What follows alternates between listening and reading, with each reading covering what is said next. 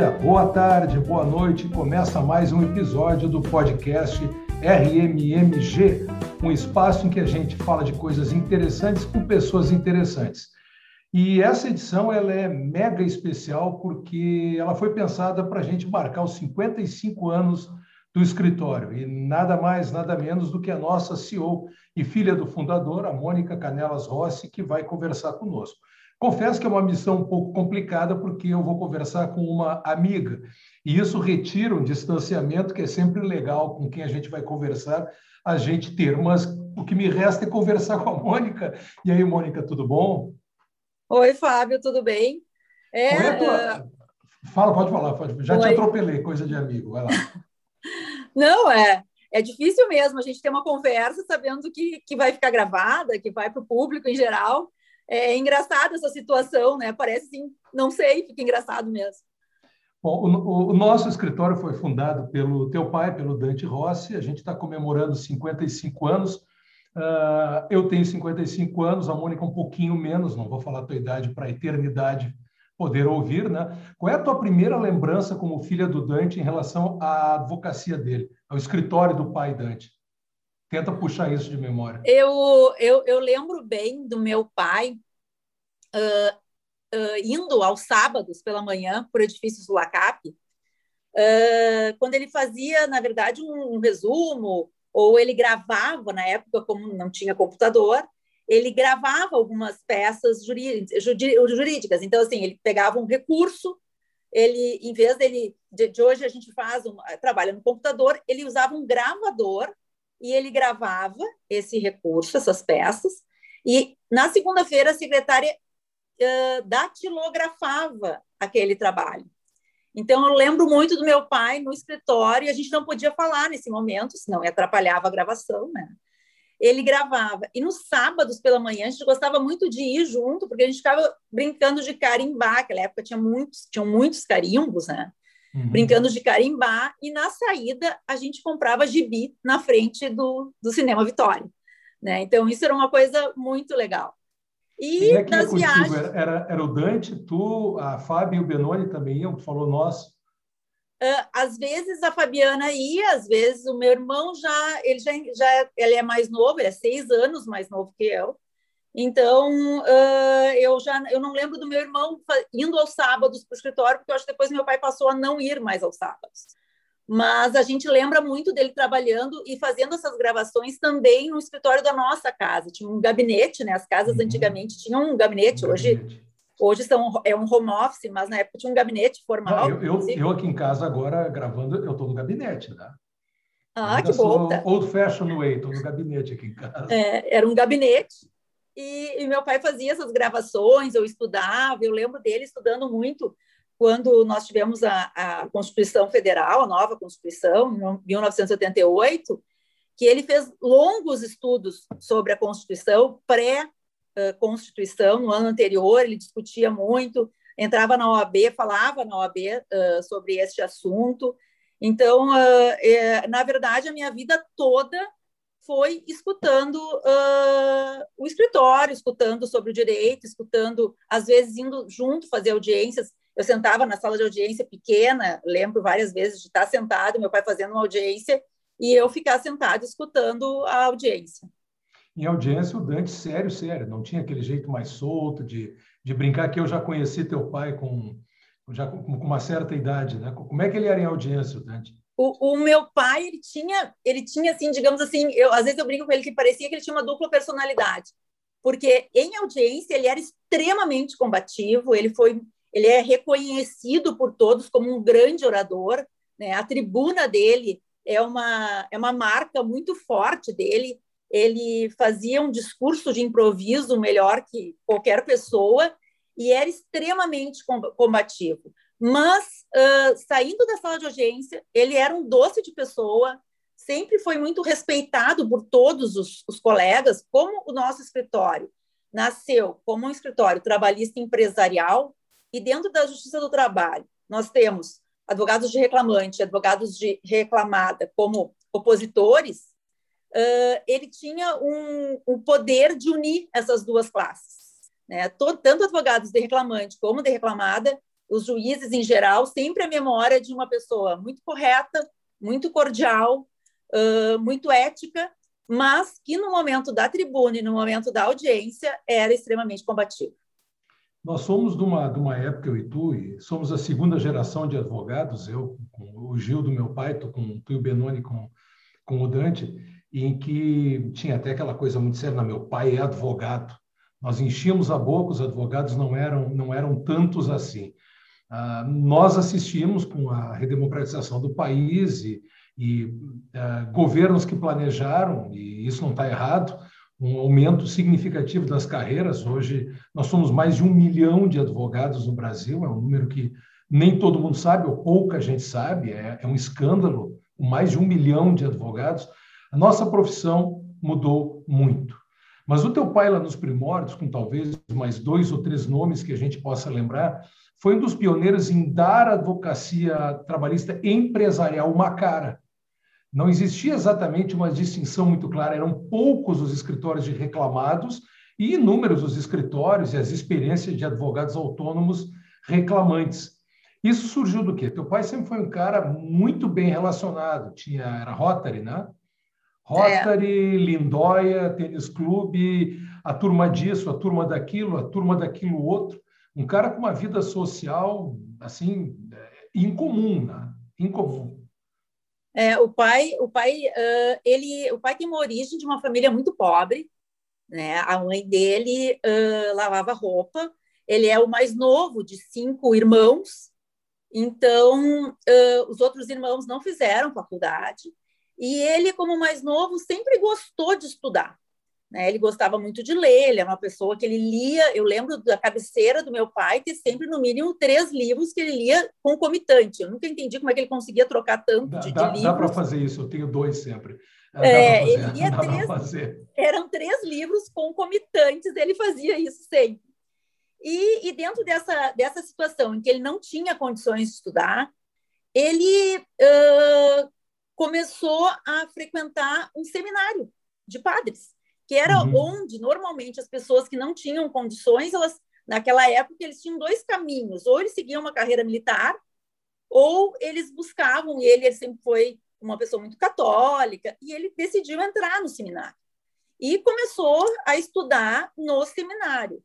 Então, ali ele se tornou professor de português, e só que teve um acidente nesse, nesse percurso do, do, da, da, vida dele. Não, não ouso falar em voz alta o que eu estou pensando, porque eu já conheci o Dante viúvo, muito namorador, né? É. muito galante. Né? Qual, qual, foi o incidente com o Dante é, no seminário? Eu acho que o, o galanteio dele começou muito antes. Ele era uh, seminarista e, tra e trabalhava junto com um padre em uma igreja, onde a minha mãe passou a frequentar e ah, foram ah, fazer uma peça de teatro. Já vi e tudo. nessa peça de teatro eles se conheceram.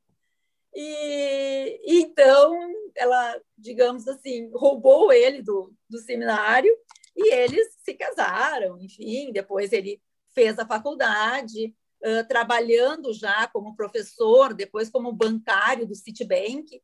Daí ele conseguiu ser demitido do Citibank, porque na época teve uma, eu não lembro que fato histórico teve na época, mas ele, ele liderou uma greve dos funcionários do Citibank. Ele conseguiu isso também? Ele conseguiu e daí ele foi demitido.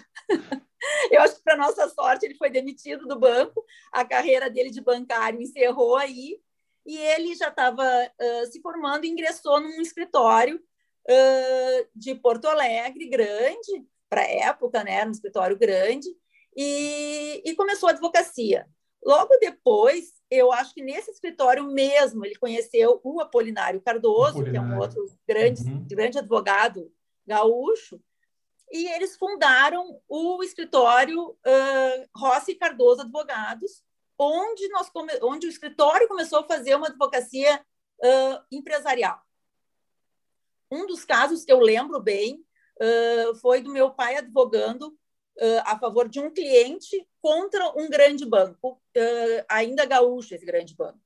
E, e ao final das negociações, era, era uma, uma negociação que estava sendo feita, e ao final da negociação, o banco gostou tanto do trabalho dele, do escritório, que acabou contratando e esse banco foi nosso cliente durante muitos anos.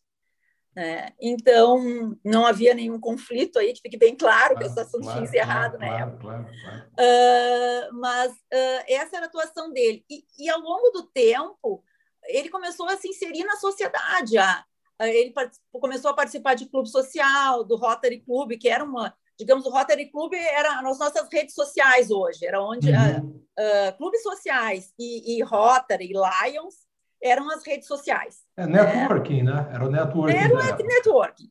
Então, assim, lá ele conheceu muitas pessoas e, e foi uh, iniciando essa vida empresarial, né? essa vida dentro do direito empresarial. Mais tarde, o Cardoso foi fazer a carreira dele, uh, carreira solo. O meu pai ficou com o escritório só trabalhista. Nessa época, nós uh, já estávamos eu já estava no escritório, o Benoni ainda não, o Benoni ingressou depois. Tudo isso no Sulacap, tudo no Sulacap, lá na Borges, lá embaixo. tudo Borges no Sulacap, lá na Borges. Ah. E não é da época da Júlia de Castilhos, tá? Porque eu não frequentei a Júlia de Castilhos, a Justiça não, do Trabalho na Júlia de Castilhos. Antes que tu me pergunte Eu também não. Eu sou velhinho, mas não tanto. Também é. não. Na Júlia eu não peguei. Mas eu vou voltar um pouquinho, porque tu me fizeste uma pergunta, como ficou essa, essa diferença entre advogado reclamante e advogado reclamado? Isso, isso, isso, isso. A... Porque se fazia no... de tudo, né? Se fazia, se fazia de, tudo. De tudo. no Rio Grande do Sul, uh, principalmente, como tudo aqui é polarizado, né? o Rio Grande do Sul é muito polarizado, uh, nós tínhamos uma, temos ainda uma associação de muito respeito, da qual temos, na qual temos grandes colegas, que é a AGETRA, que é a Associação Gaúcha de Advogados Trabalhistas também em determinado momento, onde todos os advogados, de reclamante e de reclamada, participavam. Depois deu uma então, cisão, né? É, o, os grandes escritórios todos participavam, e chegou em algum momento histórico em que a GETRA se posicionou uh, de uma forma que os advogados de reclamada não concordavam com essa posição. Uh, esses advogados saíram da associação e fundaram a Satergos, que é a Sociedade de Advogados Trabalhistas de Empresas. Então, onde o pai foi presidente, depois Benoni o Benoni também, também né? foi presidente. O Eugênio. Então, aí o Eugênio, o Eugênio. também é, foi presidente. Temos, temos, temos três da família RMMG que presidiram a Saterx. É legal isso. É. E então uh, aí começou essa, essa polarização, todos colegas maravilhosos, mas cada um com um ponto de vista bem distinto. E, e, se eu não me engano, em todo o Brasil, o único estado que tem duas sociedades de advogados trabalhistas tinha é no Rio Grande do Sul. Tinha, tinha que, que, ser, aqui. Tinha que ser por aqui. E depois, quando é que. Aí, na, na, na ordem cronológica que estou tentando lembrar, veio a associação com o escritório do, do vamos lá, Luizinho e do Felipe, é isso? Próximo é, não, nós, é, nós fizemos uma primeira tentativa de ampliar nossa área de atuação. O que, que a gente, o que, que a gente tinha uh, uma, um, um, sentimento ou um instinto uh, de que essas empresas que nós tínhamos, nós tínhamos uma gama, uma gama muito grande de grandes empresas, elas tinham alguns problemas em que nós não conseguimos atuar porque não tínhamos as especialidades dentro do escritório. Então, uh, na época, nós estávamos só com a área trabalhista e nós tínhamos, tínhamos demanda do tributário, civil, uh, societário, e que a gente não conseguia atender. E os paulistas e... chegando em Porto Alegre com suas multiáreas, multidisciplinares e começando a nos comer pelas bordas, né? Foi bem aquela, é. aquele, momento, aquele momento do movimento de São Paulo para cá, dos escritores de São Paulo. É, teve esse movimento grande e a gente sentindo esse, essa situação, nós fizemos uma primeira, a nossa primeira tentativa foi com o escritório do, do Luizinho, do doutor Luiz, para fazer essa, essa ampliação das áreas do escritório. Ficamos juntos Rossi, algum tempo. Rossi Pereira e Silva, era isso, né? Isso, Rossi Pereira, Rossi Pereira e, Silva. e Silva. E aí eu, recebi do... bola, aí eu recebi bola preta da doutora bah, Mas tu vai contar isso mas, aqui, eu sabia. Mas eu não vou, não vou perder a chance. Pena que a gente está gravando aqui e o João e a Roberta, que estão nos acompanhando, estão com as câmeras fechadas, porque talvez eles não conheçam a história. Eu, muito amigo do Luiz e do, e do do Felipe, fui convidado a, a, a, integrar também, então, Rossi Pereira e Silva. E a doutora Mônica, hoje minha fraterna CEO e amiga, deu bola preta, não, não, não queria que eu entrasse em condições dignas na sociedade, mas aí o tempo andou e a gente já está chegando lá no final dos anos 90, né, Mônica? Chegando lá. É, o, o mundo, o mundo dá voltas, né? O mundo, o mundo dá, dá voltas. Então, eu tive que depois uh, ficar com essa carga, né? Deve ser algum karma que eu devo estar tá pagando, né? Ter que ficar com o Fábio, mas enfim, uh, faz parte da vida e eu acho que com essa volta, naquela época o Fábio realmente não entrou na sociedade, realmente eu me opus a isso, não queria que entrasse, não queria que trocasse o nome do escritório, lembra? Uhum, uhum, uhum. Ela queria me e... dar um, um, um, quartinho nos fundos da, da casa que eu, os Pereira e Silva usavam e que eu ficasse lá fazendo uma quarentena, depois ela ia pensar no meu caso. Aí eu disse, é. catar coquinho, né, educadamente. Mas aqui estamos juntos, né? Vamos evoluir, porque nós estamos com uns 13 anos juntos, né? Com a é, nossa mas atual. De... É, depois uh, depois dessa sociedade, voltamos a ficar só Rossi e Rossi, e, de novo, eu e Benoni estávamos inquietos em relação à nossa atuação. A gente entendia que o nosso escritório não poderia continuar sendo um escritório familiar. A gente entendia que tinha que ter, tinha que profissionalizar o escritório, que nós tínhamos que ter as outras áreas para entrar forte e concorrer com esses escritórios paulistas que estavam chegando uh, em Porto Alegre, né, e fazendo uma, uma concorrência muito forte. Uh, ao, nesse período, na verdade, entre antes disso, quando antes de virar Rossi Rossi, eu fui para Florianópolis. Eu morei um ano lá, porque nós, nós abrimos o escritório lá em razão de um cliente que nós tínhamos lá, e morei um ano lá. Depois acabei voltando para Porto Alegre, e quando eu estava voltando para Porto Alegre, Uh, o Benoni já tinha conversado, eu acho, primeiro contigo, né, Fábio? Primeiro comigo, o, comigo. Eu, eu, fui, res... é, eu fui resgatado, foi resgatado pelo Benoni. Isso, isso aí. E eu disse para ele, não acredito de novo, vai conversar com aquele cara. Aquele chato, não... pode dizer, aquele chato, aquele chato. Ah, aquele cara é um mala. Daí, daí eu, ele disse, não, vou voltar a conversar. Eu, tá, ok, eu estava ainda em Florianópolis, voltando para Porto Alegre, tá. Daí o Fábio uh, conversou com o Fábio, que encontrou uma Fine numa sala de professores, foi isso, né? Isso, nós lecionávamos juntos em vários lugares, né? E aquele sujeito uh, grande, sorridente, sempre simpático, aquele gel no cabelo e tal, me cativou e aí nós dois pensamos, bom, cada um tem a sua boutique, né? O, o, o Mafini, o Rafael Mafini no direito administrativo, eu fazendo um direito privado a modo antigo, doutor de família, né? Fazia de tudo, médico de família, fazia de tudo. E aí voltamos e conversamos com o Benoni, depois contigo, e devolvo a palavra à minha CEO. Retome daí, doutora Mônica. Não, daí conversamos, uh, daí uh, vimos que, que era possível, eu já comecei a simpatizar com o Fábio, parei de implicar com ele. Começou a me entender, né? Comecei a te entender, comecei a entender tua alma. Uhum. E e daí tivemos uma primeira conversa, e eu lembro da, muito bem da nossa primeira, primeira conversa. Depois tivemos uma segunda conversa que foi no edifício Edel, onde era o escritório do Mafini. Uhum. Ele tinha uma sala com uma mesa de reuniões muito bonita. E, e nessa conversa eu disse que, ok, uh, por mim, ok, podemos fazer, mas lembro bem que eu disse que eu tinha uma condição, que era nós contratarmos uma assessoria profissional para uhum. fazer a nossa fusão. Porque nós tínhamos contas antigas, uh, processos antigos que venceriam, contas de três escritórios, uh, filosofia de três escritórios, cultura de três escritórios, e nós tínhamos que unir tudo isso. E para fazer esse casamento, para dar esse match entre todos, uh, nós precisávamos de uma assessoria profissional. E na época, eu lembro que eu já sempre gostei dessa parte de gestão, eu já tinha feito alguns cursos, e eu tinha feito um curso na época, em 1990, 2090, não, 2007. 2000 alguma coisa, 2000 alguma 2007. Coisa. Eu tinha feito um curso com a Lara Sellen e com o Rodrigo Bertozzi, em que eu disse, olha, eu uh, só faço se tiver uh, uma assessoria profissional. Daí lembro naquela, que daí... Até um parênteses, Mônica, naquela época não havia muitos uh, desses serviços de, não, não, escritórios, era, era muito incipiente. Não, era... É, a Lara e o, o Rodrigo eram, eram, eram, foram pioneiros nisso aí também. Né? É, um casamento é, legal, nós, eles, nós aprendemos muito com eles. Eles sempre fizeram também conosco, foi um, um primeiro exercício de uma fusão é. de escritórios que eles tiveram. Foi o, o case né, que eles trouxeram. E, e daí eu lembro que daí a gente orçou e quando eu apresentei para o Mafine o valor, ele disse que eu estava louca.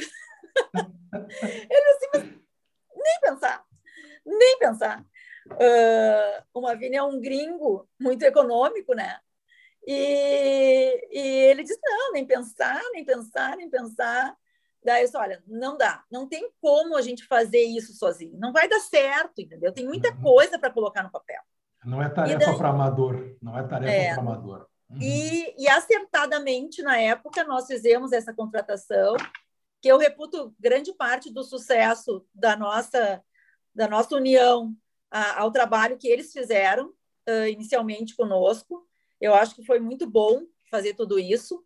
E, e daí, ao longo desse, desse tempo, nós passamos todo um ano estudando a nossa fusão. Lembra, Fábio? Uhum, a gente passou uhum. um ano inteiro reuniões, uh, reuniões, reuniões, reuniões. Sábados, lá na, lá na Botafogo. É, sábados e sábados a fio trabalhando para fazer e ter o fechamento da fusão quando conseguimos nos unir em 2008.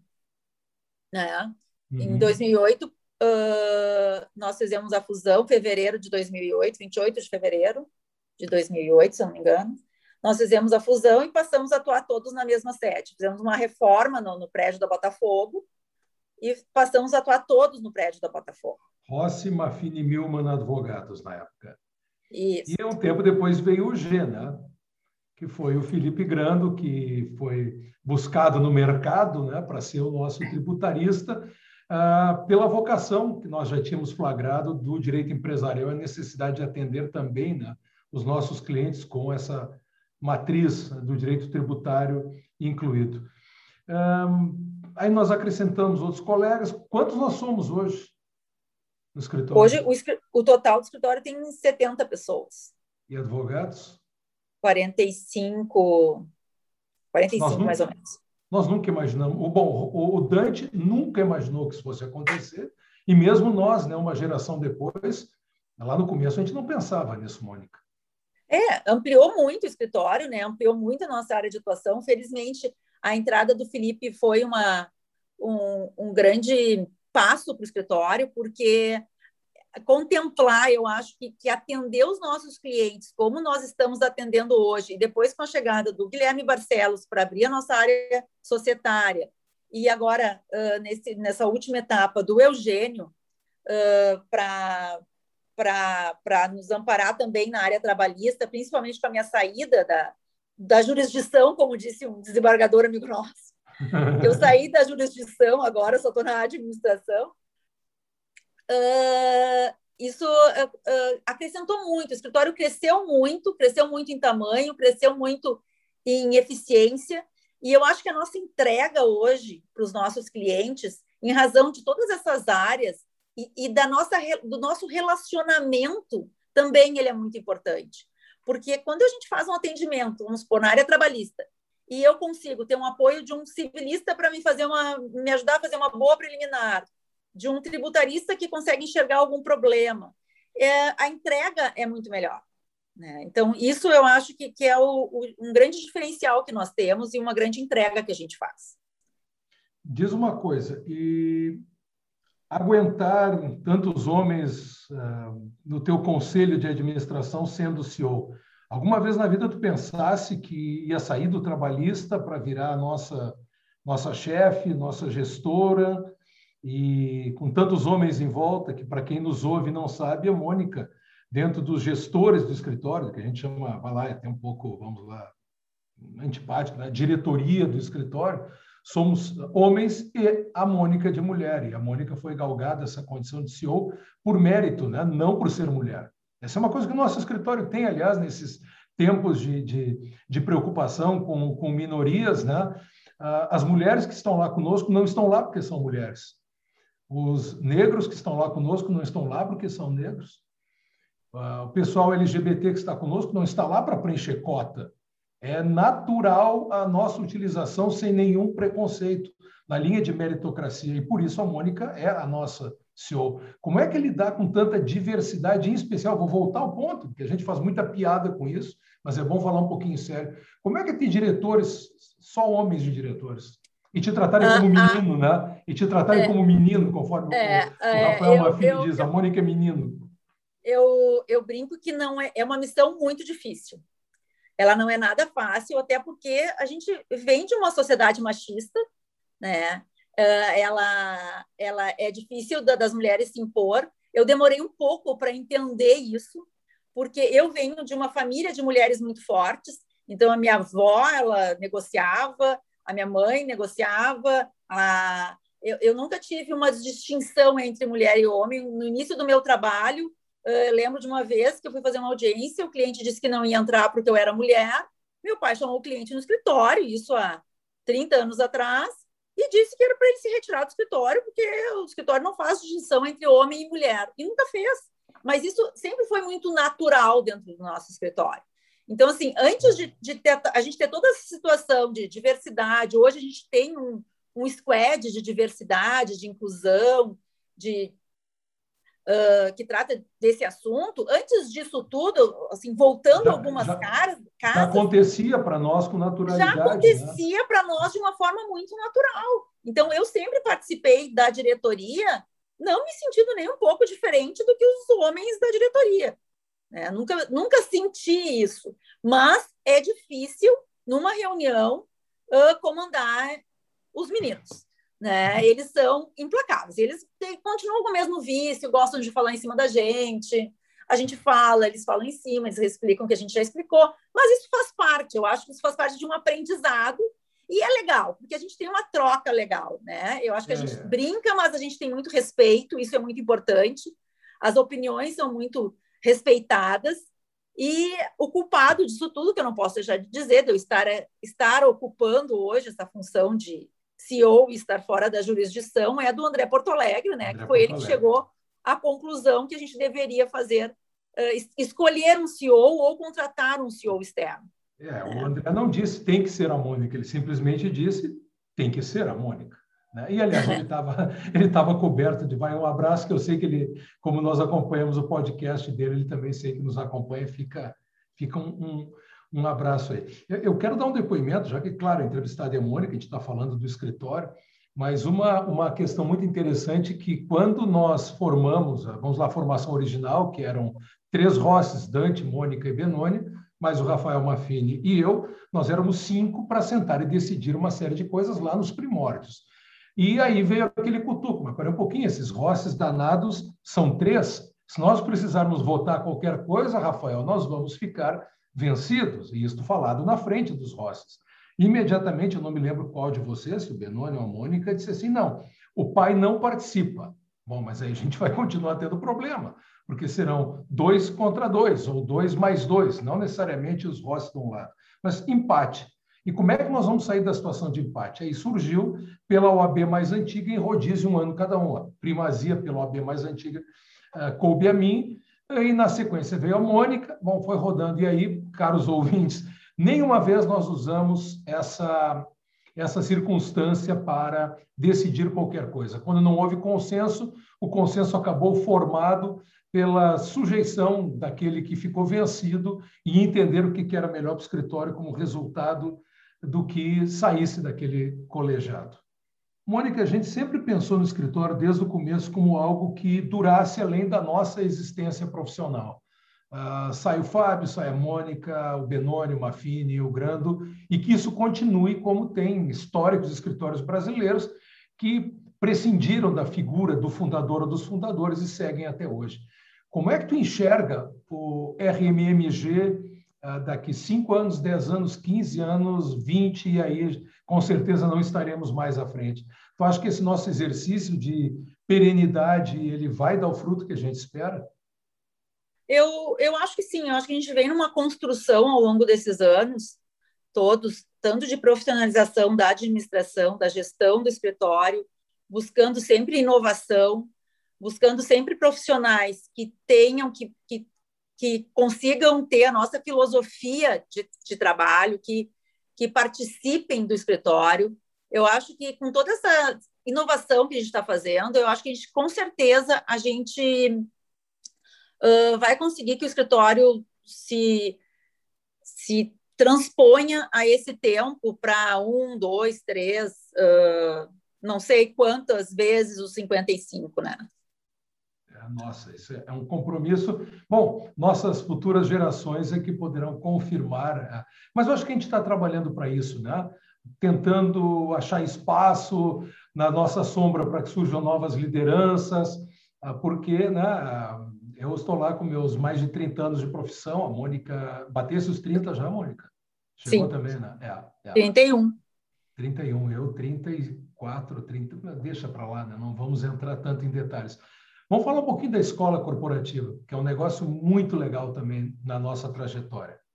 A escola corporativa uh, uh, tá, está em andamento desde 2014. É um braço educacional do escritório. Né? Ele, a gente, o que a gente notou? Que a gente fazia cursos né? A gente sempre ministrou cursos, tanto em company quanto para os próprios colaboradores, mas nós, nós não tínhamos uma gestão uh, organizada. Com isso foi criada a Escola Corporativa Dante Rossi, e nós uh, direcionamos para esse braço educacional toda, toda a parte cultural do escritório. As, as, os trabalhos foram feitos uh, iniciando de uma forma um pouco, digamos assim, amadora, né? Nós não planejamos uma grande escola, nós não pensamos numa grande escola, nós começamos com, bom, vamos ter um braço educacional. E, e ficou muito legal, porque a, a gente, nos pré-pandemia, né, nós fizemos muitos eventos, nós começamos com os cafés jurídicos, então uhum, nós fizemos vários cafés, cafés da manhã. Eu nem lembrava. É, nós fizemos vários, vários cafés, fizemos uma formatação, chegamos, primeiros fizemos algumas experiências, né? As pessoas acham que tudo dá certo do nada. Não, às vezes a gente erra algumas coisas, daí faz um ajuste, corrige de novo, porque no dia da, da mulher, da, no dia da mulher, eh, eu fiz algumas eh, palestras para o pessoal, fiz uma para os alunos da UBRA, que foi muito legal, e eu disse, não tenham medo, porque às vezes a gente erra, a gente, a, até hoje nós erramos, né, Fábio? Às vezes a gente erra, então a gente tem que acertar o curso uh, do que a gente está trabalhando. Então, na escola, a, a, principalmente essa formatação do café da manhã, a gente pensou uh, no horário, pensou no dia, mais cedo, mais tarde, com quem, como, uh, ficou muito professoral, não ficou muito professoral, e achamos um formato muito legal, que era do que era do um, quatro pessoas fazendo uhum. um bate-papo. Então, nós tivemos sempre um alguém do judiciário, um empresário e às vezes uma ou duas pessoas do escritório para fazer um bate-papo. Nós chegamos a ter 100, 110 pessoas na, na, na, na plateia. Uhum. E isso foi muito legal. E os cursos em company também eles são muito legais, porque nós levamos um pouco do direito para dentro da empresa que ajuda no dia a dia. Ele é um curso, são cursos práticos. Eu lembro que nós fizemos um curso longo na numa loja, numa grande fábrica de calçados, e que ele durou seis meses. No final, as pessoas recebiam diplomas, fez parte de um programa dessa empresa. E no final, as pessoas recebiam diplomas, mestres sapateiros que nunca tinham estudado, né? E as pessoas choravam porque eles tinham um diploma. Então, são pequenas coisas que, na verdade, uh, nos trazem muita, muita felicidade, né? Uh, levar todo esse conhecimento, ajudar as empresas. Eu lembro que na época a gente falava assim: nós queremos que cada linha de produção dessa indústria seja um RH também, né? Saber o porquê que ele não pode. As pessoas às vezes tinham dúvidas. Por que, que nas férias ele não recebia o salário no final do mês? Ele recebia só no início do mês. Então eram dúvidas tão simples e tão fáceis de explicar que às vezes uh, para uma pessoa mais simples ela tem até vergonha de perguntar. Né? E a escola faz tudo isso, ela faz muito essa ponte entre o direito, a empresa a diretoria da empresa ou até a expansão para a própria diretoria da empresa. Ou a gente traz para a nossa casa, como a gente fazia nos cafés, que agora estão suspensos. Né? A gente está aqui num, numa vamos lá, vamos lá, meus 55 anos acabam sendo denunciados pela minha falta de traquejo com alguns temas. Vamos lá, nós estamos aqui no podcast, não sei se é um aplicativo, é uma plataforma, não sei que bicho é esse. Bom, é algo, vamos lá, moderno, contemporâneo, vá lá. Uh, nós temos dentro da nossa, da nossa fala e da nossa crença no escritório a união de tradição com modernidade. Como é que a gente consegue manter as duas coisas? Nós estamos aqui no podcast, a gente tem redes sociais, uh, sem perder esse compromisso com a seriedade. Como é que tu, como CEO, verifica esta possibilidade de união de valores tão importantes? Não ficar para trás, mas também não deixar para trás o que é importante. Eu acho que a gente nunca pode abandonar a nossa essência, né? a, nossa, a nossa verdade. E, e, eu vou te lembrar de uma coisa que as pessoas não, não sabem do nosso dia a dia aqui, mas sempre que, quando nós estivermos em situações difíceis, uhum, né, de uhum. decisão, né, assim, temos que tomar uma decisão. Para que caminho nós vamos? O que, que tu entra na minha sala e pergunta? O que o Gildo e o Dante fariam? Isso. Então, eu acho que trazer isso para o dia a dia, a, a, inovação, as tecnologias, uh, os, os programas, uh, tudo mais que tem de novo, é importante, todo mundo tem que ter, não, não tem opção de não ter. Nós temos um podcast, porque ficou legal, nós gostamos de fazer, mas também porque temos que tá, estar também nessa plataforma. Mas uh, o nosso, a nossa essência é aquela de 55 anos atrás. A nossa ética é de 55 anos atrás. É a nossa bagagem cultural. A cultura não pode ser abandonada. Né? A cultura ela é carregada, ela pode ser uh, alimentada ao longo dos anos, mas a nossa essência é aquela. E para mim, aquela pergunta, o que o Gil e o Dante fariam, é a que uhum. mais pesa. Meu é, pai não é, faria isso. É, e aí, para mim, para ti, para ti, para mim, é muito emocionante a gente, a gente pensar nisso, né? Quer dizer, claro. os, os, o, o, norte, a nossa bússola, continua sendo pessoas de uma geração, uma geração e meia antes da gente, pela, pela diferença de idade dos nossos pais para nós, e que continuam com uma presença super. A Mônica está com os olhos uh, mareados agora, eu estou claro. vendo aqui, né? Está muito emocionada. É muito legal. E, e, se a gente conseguir, imagina daqui uns 20 anos, os piás de hoje que estiverem no teu lugar, no meu lugar, puderem fazer essa pergunta, o que, que a Mônica e o Fábio fariam numa circunstância como essa? Seria, talvez... Eu tenho até medo agora do, que, do, que, eles responderem. É meio perigoso isso. É, uh, não, eu perigoso. acho que essa cultura ela vai transcender todos esses anos, né? Eu acho que, que isso uh, é a história do escritório. E não se chega a 55 anos numa história de êxito, né? Com respeito, com um respeito enorme pelo judiciário, com respeito por, uh, por colegas, né, por respeito, com respeito pelo, pelos empresários do Rio Grande do Sul e do Brasil, como nós chegamos. Então, eu acho que a gente tem que cultivar isso, eu acho que a gente tem que expor isso. É importante que as pessoas saibam o quanto nós trabalhamos para manter tudo isso. Né? A gente uh, sempre se preocupa em, uh, com os nossos colaboradores, de que forma os nossos colaboradores vão receber as notícias, de que forma a nossa equipe toda vai trabalhar, Agora, no período da pandemia, tu lembra, uhum. Fábio, nós colocamos uh, 70 pessoas em home office de sexta para segunda. É. Nós tivemos um super apoio do nosso administrativo, nós tivemos um super apoio da nossa equipe de TI, nós tivemos uma super colaboração de todo mundo do escritório. Então, eu acho que tudo isso uh, faz parte de uma cultura, é um pacote, é um pacote de cultura e de inovação, porque sem essa inovação a gente não vai transcender esse, esse, todos esses anos que tu, tu colocaste, daqui mais 30, mais 40, mais 50. Então, assim, a gente precisa acompanhar tudo isso, mas eu preciso ter uma base na minha essência e na minha verdade, na minha cultura. Né? Alguma coisa do planejamento do escritório que tu possa falar? É claro, espero que eu saiba, né? Alguma coisa que Alguma coisa que a gente esteja pensando aí para frente? Tem eventualmente Brasília, incremento São Paulo, alguns ah, projetos a gente, eu acho que, prazo, eu, né? é, eu acho que a gente ainda tem a pandemia nos atrapalhou, né, uhum. um pouco. Digamos assim, nós tiramos o pé do acelerador nesse período de pandemia, que reputamos ser a atitude mais coerente, mais prudente nesse período. Uh, acho que a gente são Paulo é, ele é inevitável, porque já atuávamos lá e já estamos com o pé lá, E quem sabe outros estados estão no nosso horizonte. Mas uh, ainda, eu acho que não é o momento, ainda não é o momento de estar lançando num podcast, né? É, tá bem, tá bem. E o, o legal é que a gente está nesse, a gente está gravando isso agora em março de 2021, aqui no Rio Grande do Sul, o pico da pandemia, e nós temos a felicidade de poder dizer que não reduzimos equipe, né, Mônica? Durante a não, pandemia nós não. Nós não, não reduzimos, reduzimos a equipe. equipe. inclusive fizemos algumas contratações, né?